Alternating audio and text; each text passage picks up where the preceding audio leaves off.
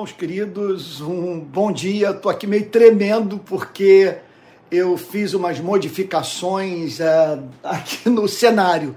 Então estou apostando agora num fundo preto, com tom azulado e tal. Essa coisa deve variar com o passar dos meses. E é sempre aquela busca por aperfeiçoamento. Então, o que eu estou pensando é quando tiver que gravar vídeos, então eu usarei aquele cenário da minha biblioteca e quando eu tiver que, que pregar, eu vou estar usando, portanto, esse fundo escuro.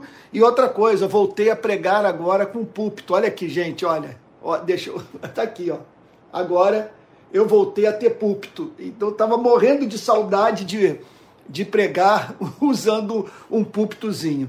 Então daqui estou de volta, cheio de, de, de alegria, de esperança de poder servir a Jesus Cristo. Então, olha só, aqui na minha câmera da direita, eu estou falando para o pessoal do Facebook. E na minha câmera da esquerda, eu estou falando para o pessoal do YouTube. E assim eu tenho alcançado mais pessoas nessas transmissões do que alcançava quando era pastor titular. Olha, sendo que teve uma época na, no início da pandemia que nós estávamos alcançando muita gente. Agora, o que me encanta é que nesses últimos dias a audiência é, cresceu enormemente. Está uma coisa maravilhosa. Deixa eu, deixa eu dar só uma ajeitadinha aqui. Eu acho que vai ficar melhor assim. Diminuir aqui o teto. Tá bom, gente? Tá tudo, tudo bem aí? A imagem tá boa, o som está bom, tá bom? Tudo legal aí com som e imagem. Posso seguir adiante? Pessoal do Facebook, tá bom aí o som, a imagem? Pessoal do, do, do YouTube. Alguém pode dar um alô para eu prosseguir? Tá bom? Bom dia para todos e tal. Tá tudo bem aí? Alguém pode estar tá ótimo. Então o pessoal do Facebook está dizendo que está ótimo, som ótimo, imagem ótima. Ah, e também aqui eu acho que o pessoal do tá ótimo. Então tá bom. Gente, vamos então dar início ao nosso culto de adoração a Deus. Eu quero pedir que você faça o seguinte, que você abra a Bíblia aqui no Olha só, nesse salmo maravilhoso. Olha que coisa, olha que beleza. Eu vou pedir que você abra a Bíblia no Salmo 86. Salmo de número 86. Achou aí? Então olha o que diz a palavra de Deus. Inclina, Senhor, os teus ouvidos e responde-me, pois estou aflito e necessitado. Preserva a minha alma, pois eu sou piedoso. Ó Deus meu, salva o teu servo quem te confia. Compadece de mim, ó Senhor, pois a ti clamo todo dia. Alegra a alma do teu servo, porque a ti, Senhor, eleva a minha alma, pois tu, Senhor, és bom e perdoador. Olha que coisa linda. Pois tu, Senhor, és bom e perdoador, rico em misericórdia para com todos os que o invocam. Coisa maravilhosa. Vamos ler novamente? Olha aqui. Olha só. É, pois tu, Senhor, és bom e perdoador, rico em misericórdia para com todos os que te invocam. Que maravilha. Vamos ter vamos ter um momento de oração. Pai santo, aqui estamos com os nossos temores, as nossas crises, fraquezas, tentações e pecados.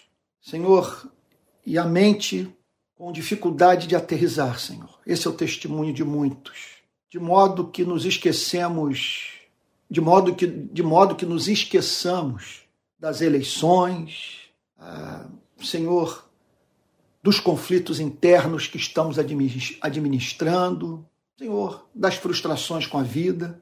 Nós pedimos a Ti nessa manhã que o Senhor nos comunique paz. Aquieta nossa mente, Senhor. Diz para o nosso espírito, mar, aquieta-te, vento cessa.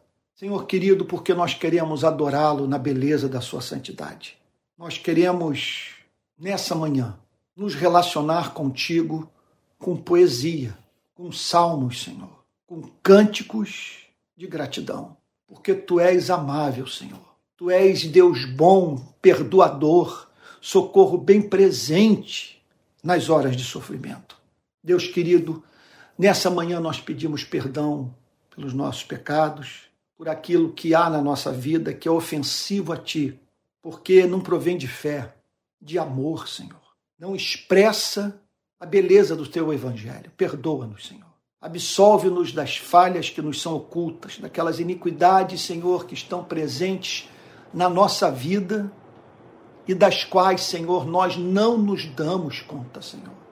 E às vezes pecados que são observados por pessoas que conosco convivem. Senhor, diz para o nosso coração turbado: os teus pecados estão perdoados. Senhor, tu sabes que não há maior alegria do que a alegria do justificado, daquele que sabe que seus pecados foram imputados a Cristo e a justiça de Cristo foi imputada, Senhor, ao pecador.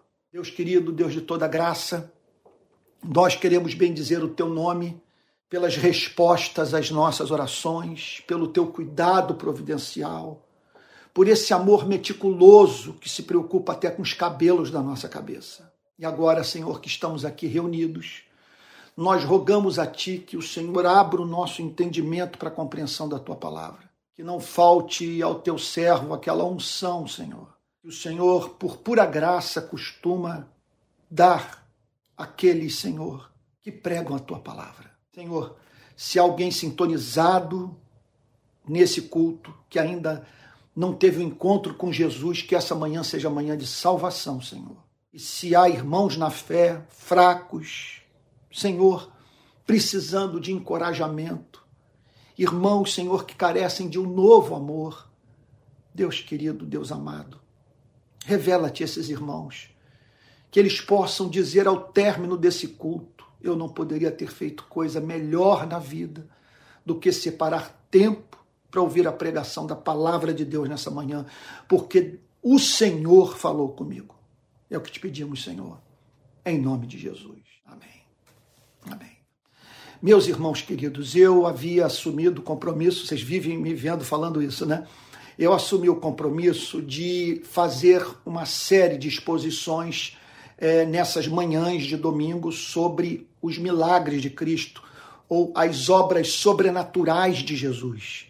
E o texto da sequência dessas obras sobrenaturais de Cristo que encontramos em Mateus sabe? É o do verso, é, perdão, é do capítulo 17, verso 1.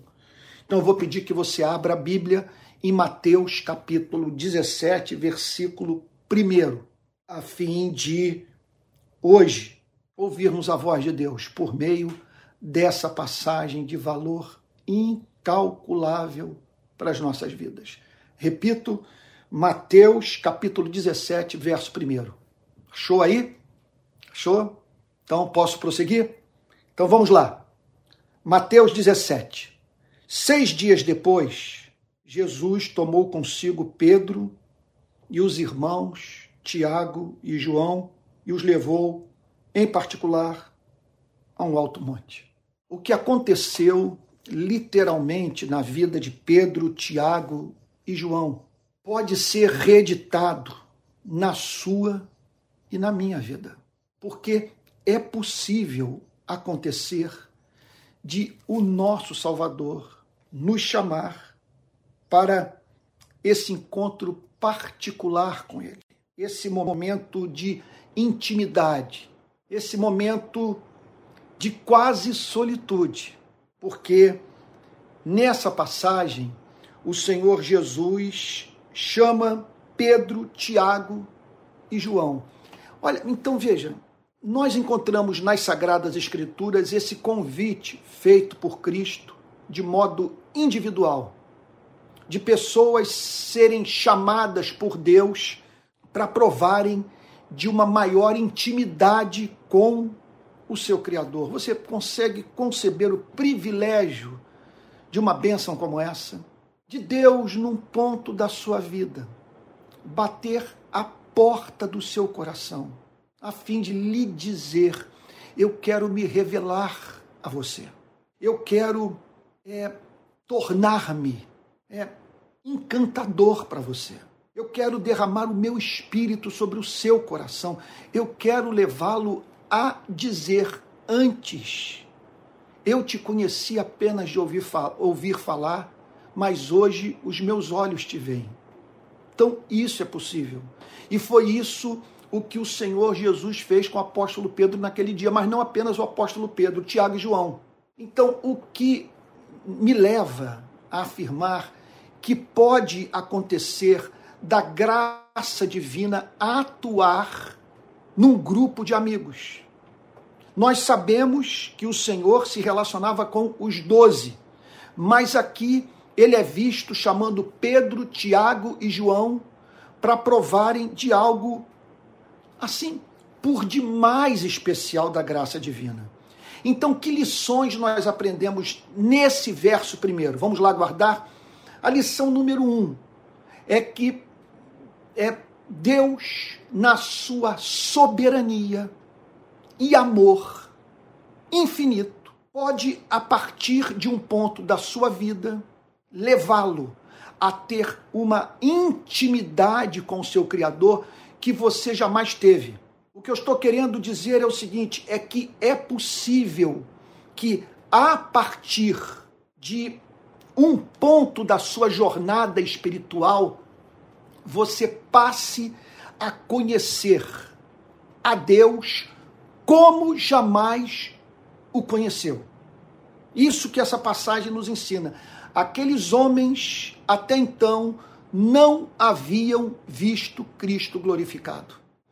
Outro ponto que nos chama a atenção é a necessidade imperiosa de nós atendermos a esses convites que Deus nos faz. Bateu o desejo de orar, de buscar a presença de Deus. Olha, veio aquela saudade ao seu coração. Ainda agora eu fui para um canto aqui da, da, daqui de casa, onde eu costumo orar, ler a Bíblia em solitude. E os últimos dias foram muito difíceis para mim. Esse ano é, foi assim o ano de maior provação desde que eu me converti. Foi é, lutas após lutas. Eu posso dizer até mesmo que os últimos cinco anos foram, assim, é, representaram para minha vida os anos mais desafiadores, nos quais eu fui mais provado e testado. Agora, em especial 2022. E no meio, portanto, de tanta atribulação, de uma agenda sufocante, eu hoje fui para aquele meu cantinho de oração. E ao chegar ali, me deu saudade. Saudade da companhia de Jesus, saudade da solitude, de ficar isolado com a minha Bíblia aberta, ouvindo a canção de amor do meu Deus. Isso é graça. E é, e é óbvio que eu tenho que aproveitar, me fazer valer desse sentimento, a fim de buscar com todo o meu coração a presença de Deus. Então, o que eu quero lhe dizer é que ele costuma operar assim. Subitamente você é acometido por esse sentimento de que a Bíblia promete muito mais do que aquilo que você tem experimentado. Que o seu conhecimento de Deus não é suficiente para você enfrentar as provações da vida. Você percebe nas sagradas escrituras, na história da igreja e até mesmo entre irmãos que, que lhe são contemporâneos, homens e mulheres vivendo uma vida com Deus que você desconhece, que eu não conheço também. E aí, então você olha e diz: Senhor, Senhor, não é possível que eu me dedique apaixonadamente a qualquer coisa na vida, sabe?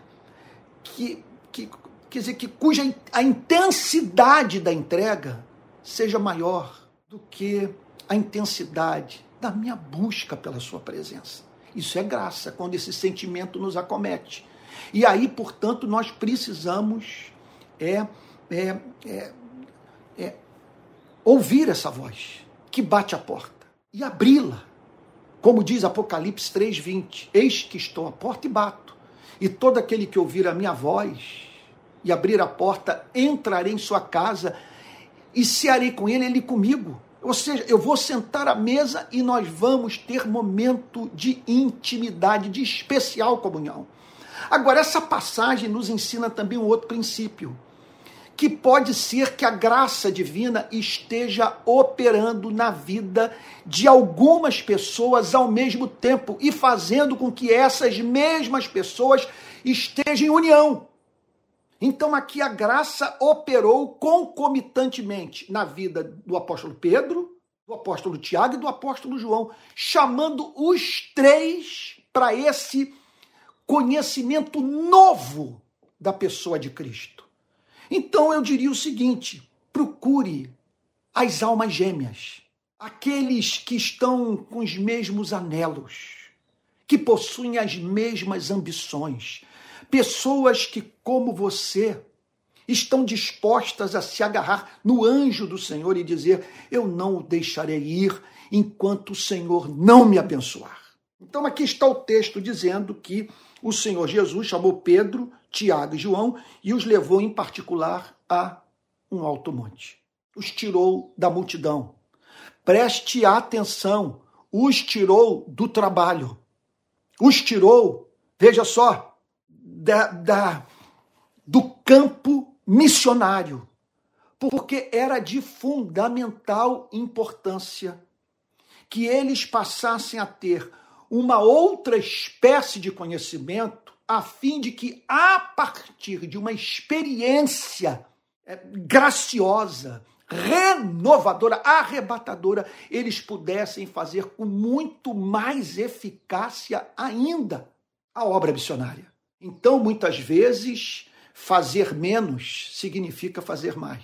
Você abre mão de alguns compromissos, até mesmo diz não para certos convites reduz a sua carga de trabalho a fim de passar mais tempo com Jesus e de modo que você tenha um poder, uma autoridade, um conhecimento que o permita em um dia fazer mais do que você seria capaz de fazer em mil, porém carente da graça divina. Portanto, verso 2 diz assim: E Jesus foi transfigurado diante deles. O Senhor Jesus os chamou para subir ao monte. Eles não tinham ideia do que haveria de, de acontecer, eles só sabiam o seguinte: se ele nos chamou, é, é glória. Se ele nos chamou, faz todo o sentido o procurarmos, estarmos na sua companhia. Como recusar um convite como esse? Eles não tinham ideia do que haveria de acontecer. Simplesmente o Senhor Jesus o chamou para subir ao monte, sabe?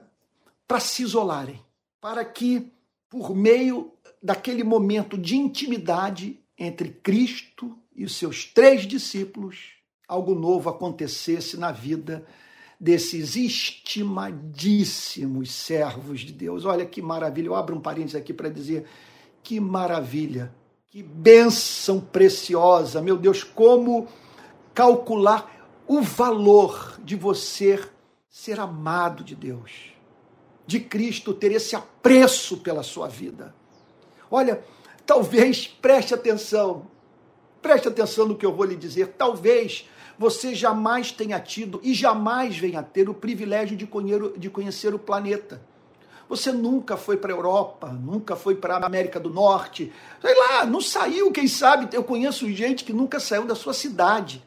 Eu me lembro de ter conversado com uma pessoa que passou quase que a sua vida inteira dentro de uma favela. Contudo, essa passagem nos ensina que no lugar onde estamos, sabe, no, no, no, no espaço estreito que a soberania de Deus decretou para nós, você e eu podemos fazer a viagem das viagens, subir ao monte para estar com Jesus sabe? Então, é, então é, isso, é, essa é uma bênção que está reservada para muitos servos de Deus.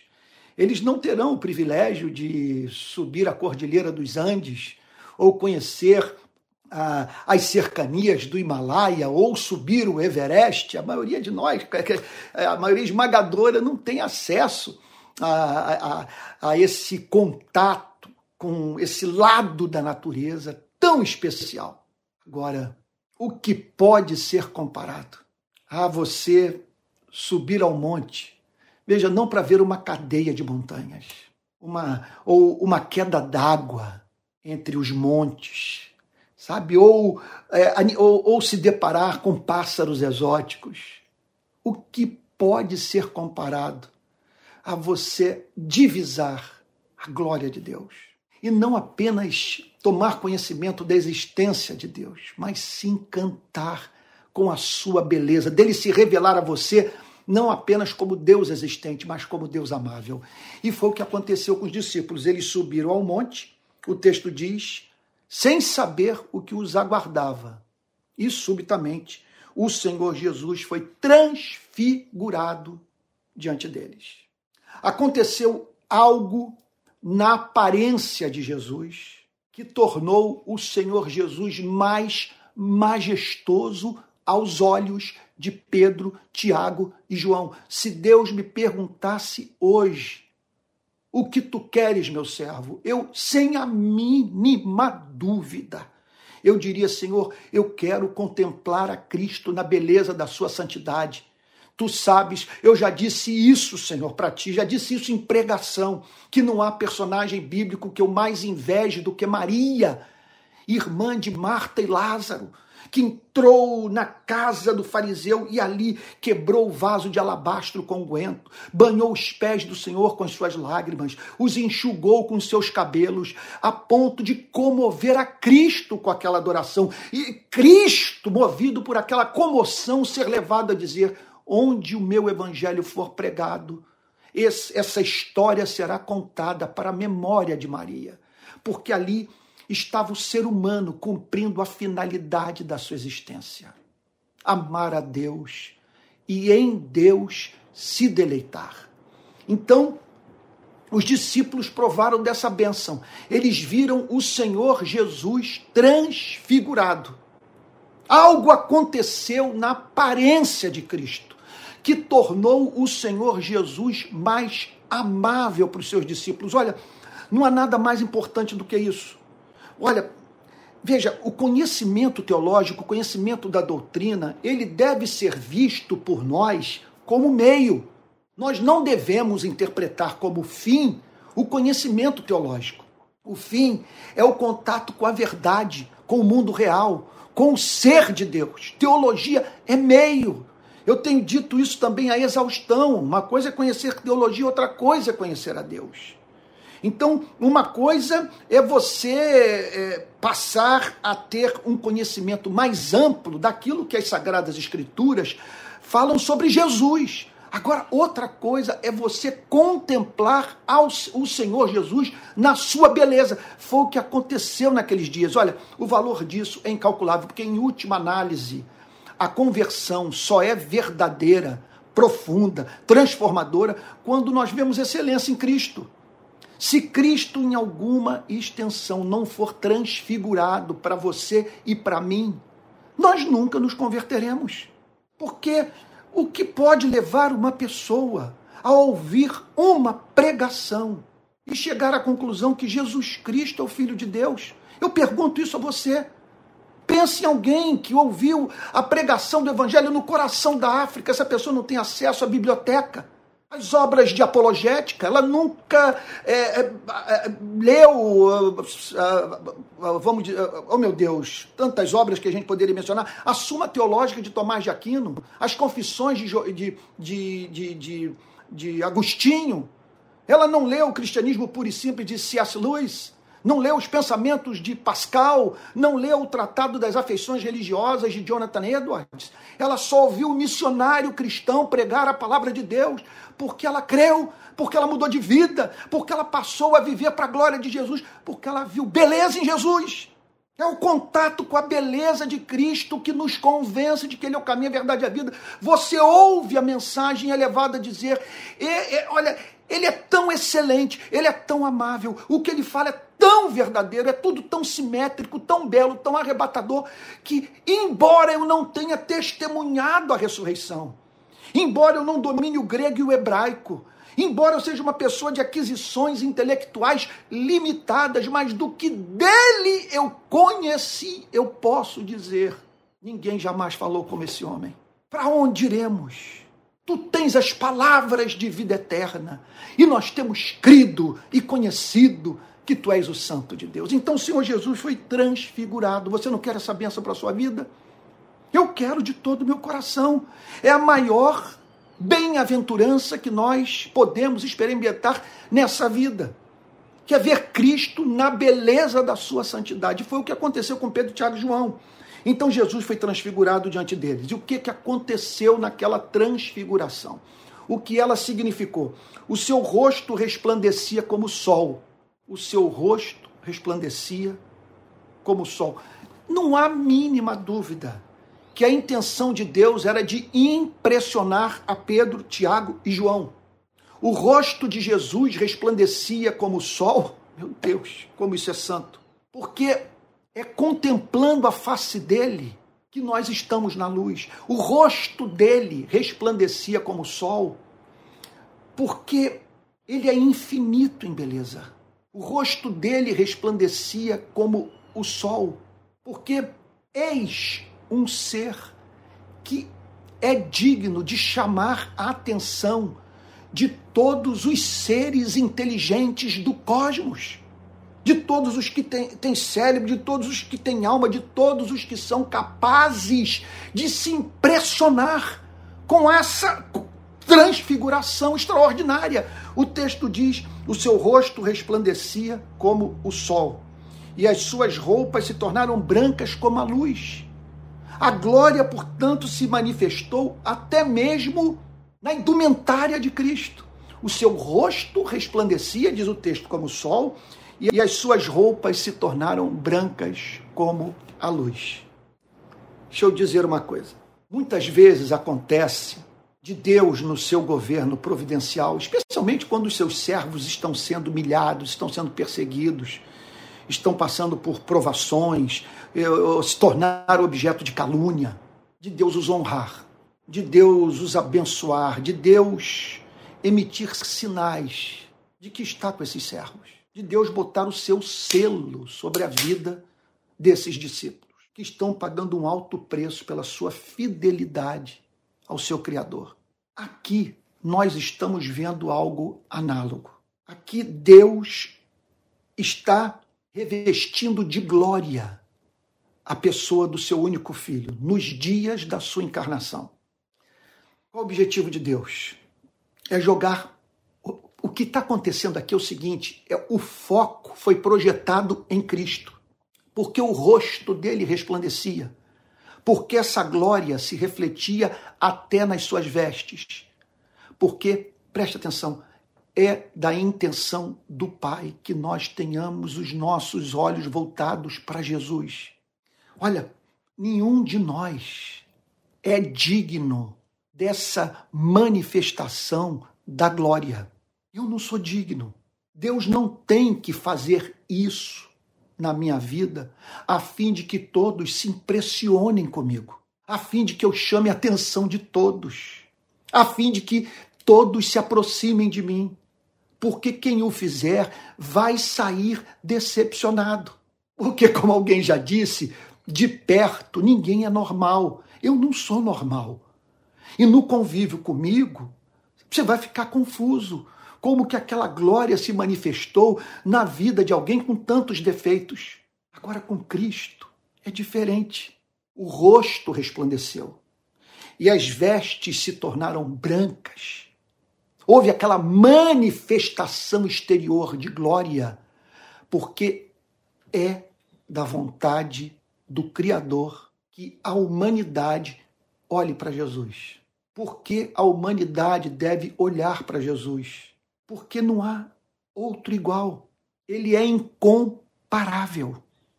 Não há ninguém mais excelente, mais encantador, cujas palavras é, atendam da forma mais profunda, extensa possíveis às reais necessidades do espírito humano. O que nós estamos vendo aqui é o Pai dizer para a humanidade: é olhem para o meu filho, ouçam o que ele tem a lhes dizer, porque nele reside a manifestação do meu ser, das minhas perfeições. Então, o texto prossegue com Mateus dizendo: E eis que lhes apareceram Moisés e Elias falando com Jesus. Portanto, Moisés e Elias, o grande legislador e um dos grandes, é, é, vamos assim dizer, ah, oh meu Deus, proclamadores das consequências práticas diretas daquilo que Deus revelou ao seu povo no Pentateuco. Porque veja só, o que aconteceu? Moisés apresentou a lei. O que Elias tratou de fazer foi de, na sua geração, apresentar as implicações práticas da lei para a vida de Israel. Então, nós estamos aqui perante dois personagens centrais do Antigo Testamento: Moisés, aquele que revelou o caráter de Deus na sua lei, e Elias, aquele que tomou o conteúdo da revelação dada a Moisés e mostrou para a sua geração as implicações práticas daquela teologia e daqueles preceitos éticos. Então, por isso, nós temos ali Moisés e Elias falando com Jesus. O Pentateuco, Moisés, as profecias, Elias, em torno da pessoa de Jesus. Meu Deus do céu, quem brilha não é Moisés, não é Elias. Quem brilha é Cristo. E essa luz que emana do seu rosto deve iluminar os textos de Moisés e Elias, a fim de que nós possamos vê-los a partir da perspectiva do Evangelho. Jesus é a figura central, Jesus é o que aparece em glória, porque Moisés e Elias não foram capazes de revelar a beleza do Pai na extensão em que o Senhor Jesus o pôde fazer. Você está entendendo o ponto? Moisés e Elias, Moisés e Elias não foram capazes de revelar o Pai na extensão em que o Senhor Jesus o pôde fazer.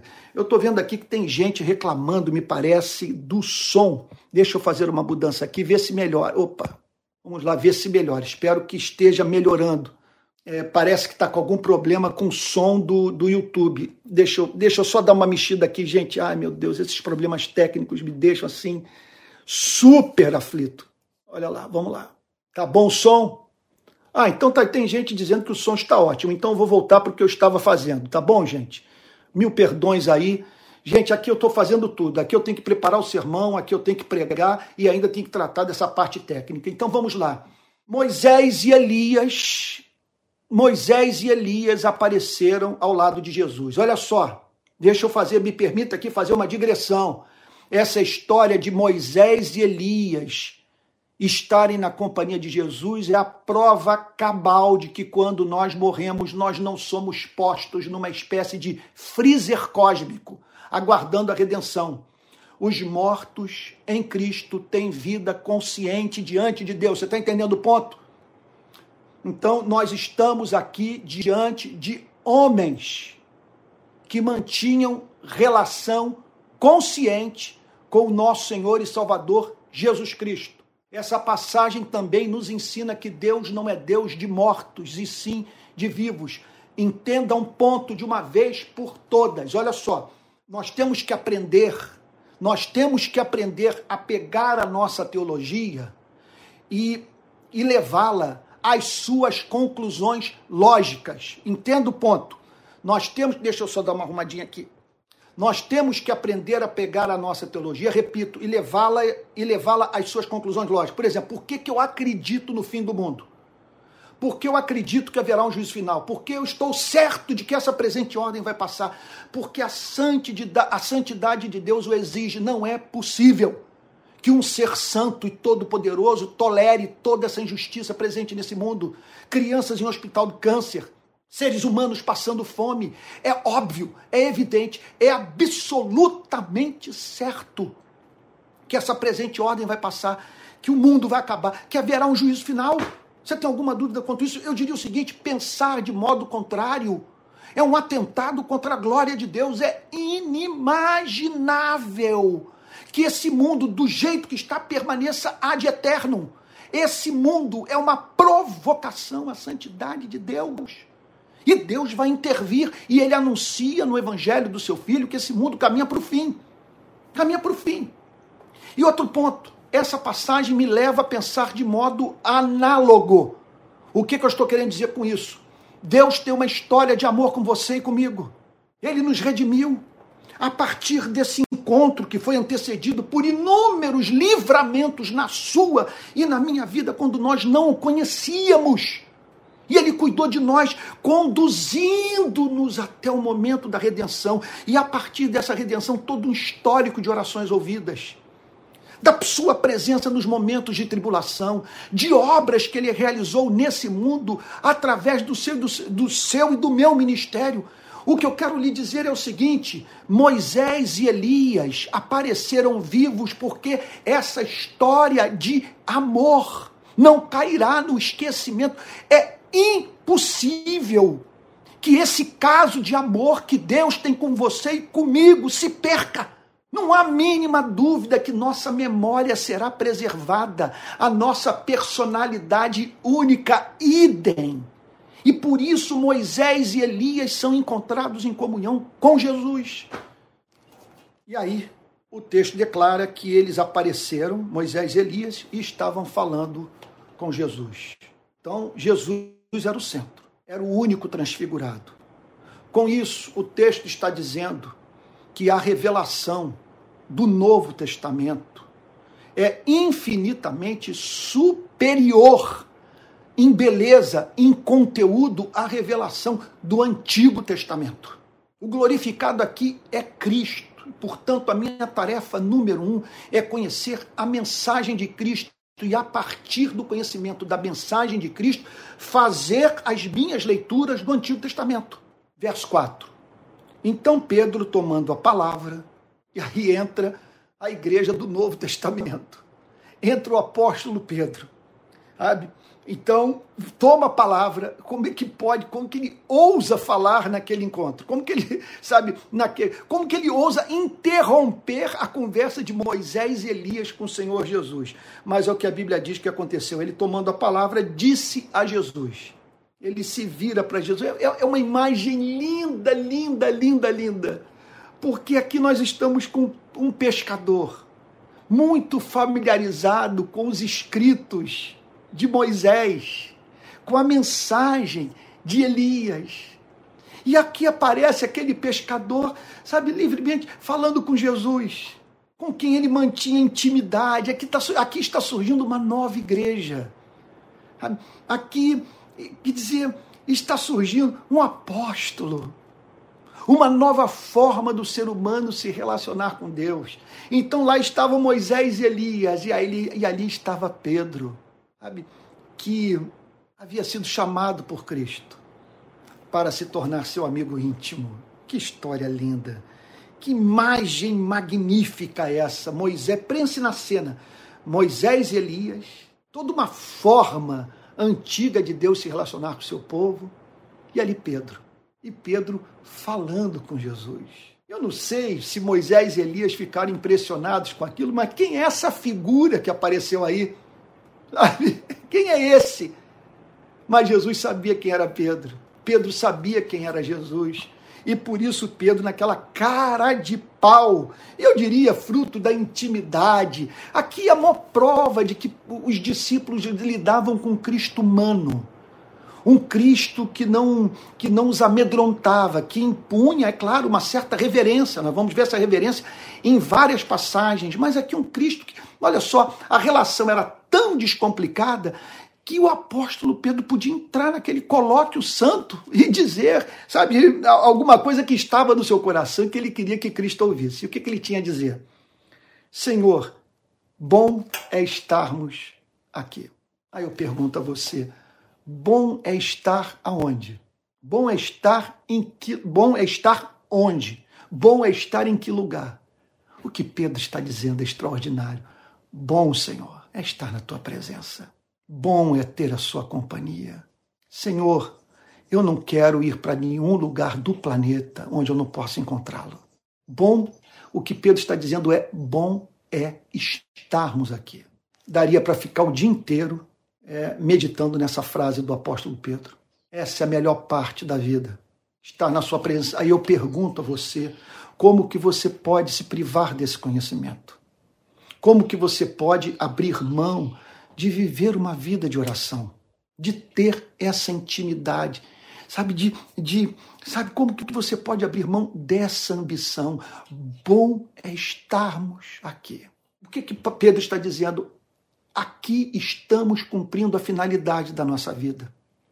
Aqui não há espaço para o medo, não há espaço para culpa, não há espaço para ansiedade. Aqui não há vazio existencial, aqui não há angst, aqui a vida não se afigura para nós como absurda. Bom é estarmos aqui, porque fomos criados para isso. E aí então ele prossegue dizendo: se o Senhor quiser, se for a sua vontade, eu faria aqui três tendas, eu construo três barracas de camping. É, uma para o Senhor, outra para Moisés e outra para Elias. Então é bom estarmos aqui, sabe? É, o que vocês estão conversando é, é, é um negócio assim que a gente fica assim é, é tonto de ouvir. É, são informações por demais preciosas, os mistérios de Deus estão sendo desvendados para nós. Então, bom estarmos aqui. Eu vou fazer três tendas para que a gente possa ficar aqui, sabe, é, alguns dias, um pouco mais de tempo. Sabe? O que Pedro, alguma coisa de tão especial aconteceu ali que o apóstolo Pedro não queria descer do monte. É isso que ele está dizendo. Porque a companhia de Jesus é doce. E a companhia dos santos redimidos é igualmente bem-aventurada. Esse é o céu. O céu é um lugar onde nós vamos dizer: bom estarmos aqui, porque teremos a companhia de Jesus e a companhia dos santos. No céu, todos serão excelentes. Como diz o, Jonathan, o grande Jonathan Edwards, no, no céu não haverá inveja, porque todos os redimidos serão portadores de uma excelência que nos levará a estimá-los, a tal ponto que, se porventura virmos alguém superior a nós, gozando de um status assim maior no reino dos céus do que nós, essa pessoa será tão humilde, tão quebrantada, tão amorosa, que nós seremos levados a dizer: é justo que ela ocupe esse lugar no universo. Então, Pedro diz: bom é estarmos aqui, façamos três tendas. Verso 5. Falava ele ainda. Então, Pedro estava ali ainda no diálogo quando ele é interrompido por Deus. Olha que coisa. Falava ele ainda quando uma nuvem luminosa os envolveu. Aí entra esse outro elemento.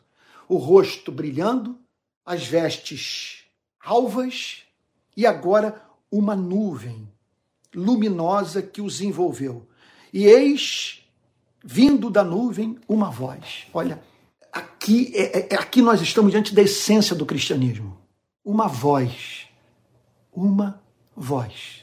Isso é diferente. Não é como mandarmos uma nave para Marte e ali os microfones da NASA captarem o barulho do solo marciano e aquela sensação de impessoalidade, de acaso, de solidão cósmica Aqui nós nos deparamos com um outro universo, com uma outra visão de mundo. Uma voz sabe, ecoa por entre a nuvem luminosa. Olha o que, que a passagem diz. Quando uma nuvem luminosa os envolveu, e eis vindo da nuvem uma voz que dizia: Aqui nós estamos, portanto, diante da verdadeira pregação. A verdade estava para ser é, é, é, a verdade estava para ser comunicada. O pai tinha algo a dizer e a sua mensagem é revestida de glória. Houve, portanto, a emissão daquela nota de transcendência a fim de que a voz fosse ouvida como voz de Deus. Eu não me canso de dizer isso. Não me canso de dizer isso. Olha só, em nome de Jesus, não busque apenas ouvir pregadores que conhecem teologia. Há pregadores que conhecem teologia, mas que pregam como se não acreditassem na doutrina que apregoam. e, e, manter contato com esses teólogos que fazem parte, conforme, Charles, conforme dizia Charles Spurgeon, da família graça escassa. Eles têm conhecimento, mas eles são carentes de graça. Quando eles falam, não comunicam transcendência. Eles não arrebatam e o convívio com eles endurece o nosso coração. Sem a mínima dúvida, pessoas jazem sob púlpitos carentes do poder de Pentecostes, da unção do Espírito Santo. Então, a voz do Pai veio, mas envolta em glória. Essa é a meta da verdadeira pregação. A meta da verdadeira pregação é trazer esse elemento de transcendência para o culto, que é o que eu espero que esteja acontecendo agora na sua vida. O pai tinha algo a dizer, e aquilo que o pai tinha a dizer veio acompanhado de glória de glória. Por isso, essa manifestação extraordinária. Então falava ele ainda como uma nuvem, quando uma, uma nuvem luminosa os envolveu. E eis vindo da nuvem uma voz que dizia: Tudo, tudo aqui é feito para impressionar o homem. Tudo é feito para chamar a atenção de seres como você e eu. Isso tudo para nós se nos afigura como muito importante, algo que nos impressiona sabe, que atinge os nossos sentidos e faz com que paremos para ouvir aquilo que Deus tem a nos dizer. E o texto declara: Este é o meu filho amado, em quem me agrado, escutem o que ele diz. Pronto. Aqui está o cristianismo inteiro nessa sentença. Não há nada mais importante na vida do que essa verdade. Aqui nós estamos diante, eu diria que essa passagem é, eu diria que é a top 5 da Bíblia. Se tivermos que escolher os cinco versos mais importantes das Sagradas Escrituras, nós temos que escolher esse versículo. Vamos à sua análise. Este é meu filho amado. Eu nem sei por onde começar a falar. Na verdade, eu olho aqui para o cronômetro e o coração aperta, porque eu gostaria de ter o tempo que já tive hoje para poder falar sobre essa frase: Este é o meu filho amado. É muita informação. Vamos lá. O que essa passagem nos ensina é que Deus jamais sentiu solidão, vamos assim dizer, na vida. Porque por toda a eternidade o Pai tem amado o Filho, o Filho tem amado o Pai. Portanto, nós nos relacionamos com Deus pessoal. Essa passagem revela sentimento.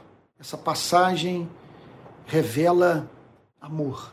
Este é o meu filho amado. Pare para pensar no que significa um ser. Por isso que Deus é feliz. Por isso que os teólogos costumam dizer que ele é bem-aventurança eterna em si mesmo. Porque você imagine um ser infinito em sensibilidade, em capacidade de sentir a beleza da beleza, de se encantar com o belo diante do belo. Nós estamos aqui perante a experiência mais arrebatadora que um ser inteligente é capaz de experimentar em sua vida. É o Pai, infinito em excelência, perante o Filho, infinito em excelência. Tudo é sensibilidade, tudo é visto com clareza. E os olhos, portanto, são capazes de, sem obstáculo, contemplar a beleza. Então, este é o meu filho. Quando ele diz ele é o meu filho, ele está dizendo o seguinte: é minha cópia, é a expressão do meu ser, é a maior revelação que eu fiz à humanidade de mim mesmo. Este é meu filho. Moisés e Elias vão sumindo. Este é o meu filho, o meu filho amado. Amado. O que significa o seguinte: que Jesus era objeto do amor complacente de Deus. E é aí que nós entendemos a diferença entre amor benevolente e amor complacente. O amor benevolente é aquele que leva Deus a tratar com bondade as suas criaturas. Mas, é, mas veja só, nem todas as criaturas que são tratadas com bondade por Deus são objeto do sorriso de Deus. Nem todas as criaturas que são objeto do amor benevolente de Deus são objeto do amor complacente de Deus. O que eu estou querendo dizer é o seguinte: Deus ama a todos, mas não sorri, não sorri para todos alguns eh, cujas vidas causam deleite ao coração de Deus, porque Deus olha para essas pessoas e, em alguma extensão, vê a si mesmo nela. Agora, em Jesus, Ele contemplava a expressão exata do seu ser e das suas perfeições. E por isso ele é encontrado dizendo: Este é meu filho amado. Então, observe: o silêncio do cosmos é rompido. E aí ouve-se uma voz, a voz do Criador de Andrômeda, a voz do Criador da nossa galáxia. E nós descobrimos, portanto, que a realidade última é pessoal, que ela é capaz de amar, que ela é capaz de divisar o belo, que ela é capaz de se encantar com alguma coisa. E que os seres humanos podem viver de uma tal maneira. Veja, essa é a suprema glória. Sabe, a ponto de Deus se encantar com eles. Este é o meu filho amado. Amado, em quem me agrado. O que quer dizer em quem me agrado? Em quem eu me deleito. Aqui eu estou diante da manifestação do amor radical, sabe? Daquele que quer o que eu quero. Quer dizer, a oração dele é um monólogo, porque ele só pede o que eu quero. Ele é o meu filho amado em quem eu me agrado. Eu, eu, eu, olha, eu diria que isso aqui, essa passagem é a grande radiografia do batismo com o Espírito Santo. O que é o batismo com o Espírito Santo? É o Espírito testificando com o nosso Espírito que somos filhos de Deus. O que eu quero dizer é o seguinte: é que Houve seres humanos que passaram por uma experiência análoga, obviamente não na mesma extensão, mas que num ponto de suas vidas ouviram algo próximo, sabe? Algo, algo da natureza ser dito por Deus. Sabe?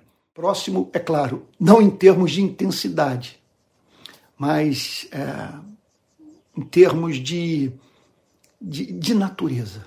É, eu me lembro é, o pessoal da Igreja Presbiteriana da Barra, que foi da igreja, que está me ouvindo, já deve ter escutado eu contar essa história.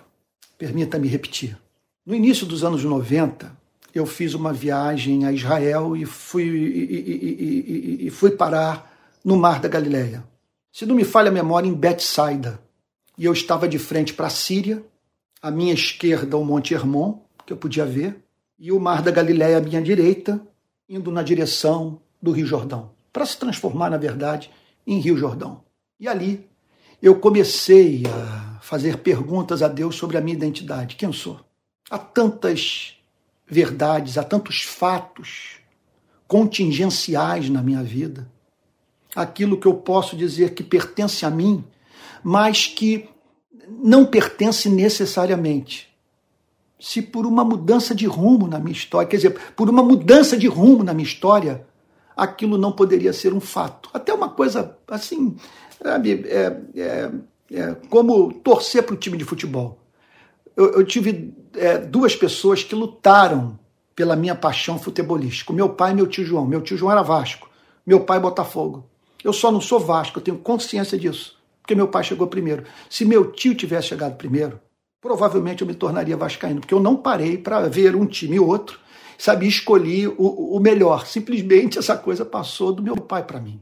E quando eu fui ver, estava eu lá torcendo pelo Botafogo, sabe, não, e não tendo pelo Vasco o mesmo sentimento que eu tenho pelo Botafogo, embora quando o Botafogo saia, eu gosto de ver o Vasco ganhando. É, o time do meu avô, o time da minha família, do meu queridíssimo é, tio, tio João. Sabe? Então, ah, o que, que eu estou querendo dizer? É, qual é o, o papel do Botafogo na minha vida? É uma contingência. Sabe? Como também tantas outras coisas que eu poderia mencionar, preferência de com relação à indumentária, sei lá, talvez gosto musical, por aí vai. Contingência. Nasci no Brasil nos anos 60, fui educado por um policial, por uma filha de, de dono de padaria, sabe? uma mulher quase que letrada. Sabe? Passei a maior parte da minha existência no Rio. E é isso. E aqui estou eu com os meus gostos, com as minhas preferências e tal. E se eu tivesse nascido em outro lugar, seria muito diferente quem eu sou. Aí eu perguntei para Deus, Senhor, então o que é verdade sobre minha vida? O que é eterno? O que é imutável? Sabe? Qual é o meu, é, sabe, qual é meu, a minha verdadeira personalidade? Qual é o grande fato sobre minha vida? Inalterável. Aí eu ouvi uma voz. Não como Jesus ouviu a voz do Pai do monte na transfiguração, mas ouviu uma voz que disse o seguinte para mim: início dos anos 90, a grande verdade sobre sua vida é que eu amo você. O teu verdadeiro eu é um eu amado. Eu o amo. E esse é o fato da sua vida inalterável. Eu amo você. E eu fico feliz de poder dizer isso para você também. Ele ama você. Certamente eu estou sendo ouvido por cearenses, paraibanos, baianos, mineiros, paulistas, gaúchos, quem sabe angolanos, é, moçambicanos, portugueses. O que eu quero lhe dizer é que antes de você ser, ser cearense, baiano, gaúcho, moçambicano, português, o que for, você é amado. Você é amado. Essa é a grande verdade sobre sua vida. E aqui então ele diz: Este é meu filho amado em quem me agrado. Nele eu me deleito, que ele faz a minha vontade. Escutem o que ele diz. Escutem o que ele diz. Então, está ali Moisés, está ali Elias. Eles têm o seu valor. Mas o que o pai tem a dizer é: ouçam o meu filho, prioritariamente o meu filho, e submetam Moisés e Elias ao meu filho. Ele é o meu amado nele eu me deleito. E porque ele é o amor da minha vida, eu quero que a humanidade, eu quero que a humanidade o ouça. Sabe? Olha lá. Então escutem o que ele diz. Você tem ouvido a Jesus? Você pode dizer que ouve mais a Jesus do que o seu ideólogo favorito? Você pode dizer que Jesus ocupa um lugar na sua vida intelectual, moral, sabe? emocional, veja só, mais profundo do que os autores é, que marcaram a sua vida. Porque, porque, o que eu estou querendo dizer é o seguinte: Jesus ocupa um maior espaço na sua alma do que Freud, do que Karl Marx, ah, sei lá, do que Durkheim, do que Max Weber. Você pode dizer que Jesus, portanto, é o fundamento da sua vida intelectual, da sua esperança, da sua razão de ser. Então escutem o que ele diz. Ao ouvirem aquela voz, os discípulos caíram de bruços, tomados de grande medo. Eu vou parar por aqui, eu não vou me aprofundar, eu não vou, eu não vou seguir na exposição que já está tarde, já falei demais, sabe? Então, só que en passant, os, ao ouvirem aquela voz, os discípulos ouviram, a igreja ouviu, a igreja, portanto, veja só, não é o Estado, não é o Estado, a igreja tem sob sua custódia essa mensagem do Pai. A Ele ouvir. É nosso dever, portanto, fazer com que os seres humanos ouçam a voz de Cristo. E é nosso dever preservarmos a voz de Cristo, guardando-a de toda corrupção. Esse é o nosso chamado número um. Antes de pensarmos em redimir a cultura brasileira, o nosso chamado é para proclamar o Evangelho e preservar a sua mensagem, guardando-a de toda a associação impura, de toda subtração, de todo acréscimo. A ele ouvi, os discípulos ouviram. Roma não ouviu, Atenas não ouviu. Quem ouviu foi a igreja, e a igreja, portanto, está diante dessa responsabilidade de chamar a humanidade não para escutar as suas pautas moralistas, mas para ouvir a mensagem de nosso Senhor e Salvador Jesus Cristo. Então, ao ouvirem aquela voz, os discípulos caíram de bruços, tomados de grande medo. Estavam diante do, do, do, do transcendente. Estavam diante do santo. Isso aí apavora o ser humano. Porque, é, é, sabe, você está diante da essência da vida. Você está diante daquele que é fogo consumidor. Você está diante daquele que não tolera a falta de amor. Tudo isso faz o ser humano tremer. Então, eles caíram de bruços, literalmente, e tomados de grande medo. Que coisa impressionante. Jesus aproximou-se e tocou neles. É, aqui está o Evangelho. A glória de Deus se manifesta. O ser humano cai de bruços, apavorado, e só consegue se pôr de pé novamente quando Jesus toca no seu ombro. Isso é, isso é lindo. Jesus veio para nos colocar de pé. Jesus veio para nos curar da fobia do sagrado. Jesus veio para é certamente preservar o amor respeitoso por Deus, mas nos introduzir na liberdade de filhos e filhas de Deus. E aí Jesus vira-se para ele e diz: Levante-se, levantem-se e não tenham medo. Levantem-se e não. Meu Deus, isso é santo, isso é santíssimo, isso é glorioso. Levante, como eu estou feliz de poder estar de volta ao púlpito, gente. Olha aqui o meu púlpito, olha que coisa maravilhosa. Olha, eu estou tão feliz de poder hoje voltar a ocupar o púlpito, não da minha igreja, mas aqui, sabe, nesse cenário e falando com mais gente do que eu podia falar na igreja onde eu fui pastor. Então, e é maravilhoso poder estar pregando novamente em pé. Hoje eu estou em pé, há muito tempo que eu não prego eh, nesses cultos da rede de pequenas igrejas. Eu acho que é a primeira Não, não. Pois é, quando estávamos na BI eu pregava em pé. E é maravilhoso poder estar em pé para lhe dizer que o evangelho está inteiro nessa frase: levantem-se e não tenham medo. Levantem-se e não tenham medo. Meu Deus, Moisés, Elias, o Pai, a glória, o rosto de Cristo brilhando, as vestes brancas como a neve, meu Deus do céu, a nuvem os envolvendo, aquela voz majestosa: Este é o meu filho amado, nele eu me agrado, nele eu me comprazo. A ele ouvi, os discípulos desmontam, caem de joelhos, caem de bruços, sabe, tremendo de medo. E o toque do Evangelho, o Evangelho de Jesus, tocando e dizendo: levantem-se. Essa é a mensagem do Evangelho. Levantem-se e não tenham medo, porque o Deus que eu lhes anuncio é um Pai de amor que também quer dizer para vocês ah, vocês são meus filhos e eu me deleito na vida da minha igreja, na vida do meu povo. Então eles, levantando os olhos, não viram mais a ninguém a não ser Jesus. É claro que isso aqui faz com que lidemos com o Antigo Testamento de uma forma consideravelmente diferente. Sabe? Ah, quer dizer, nós temos que encontrar Jesus na Bíblia toda. Só ver Jesus de certa forma, Moisés e Elias têm que desaparecer. Ao me aproximar de Moisés e Elias, eu tenho que me aproximar a partir da revelação do Evangelho de nosso Senhor e Salvador Jesus Cristo. Olha, gente, como eu fui abençoado por Mateus 17 nessa manhã. Eu que estou vindo assim Sabe, é um período de deserto. É esse, esses dias que antecedem a eleição do próximo domingo estão sendo difíceis para todos nós. Não é uma maravilha nós pararmos agora, sabe? E recobrarmos as forças. Nós estamos agora. Sabe o que está acontecendo essa manhã? Nós estamos indo para as águas tranquilas. Nós estamos recebendo refrigério para nossa alma, nós estamos reordenando a nossa mente, nos recompondo espiritualmente mediante contato com a palavra de Deus. Que maravilha! Vamos orar. Vamos ter um momento de oração?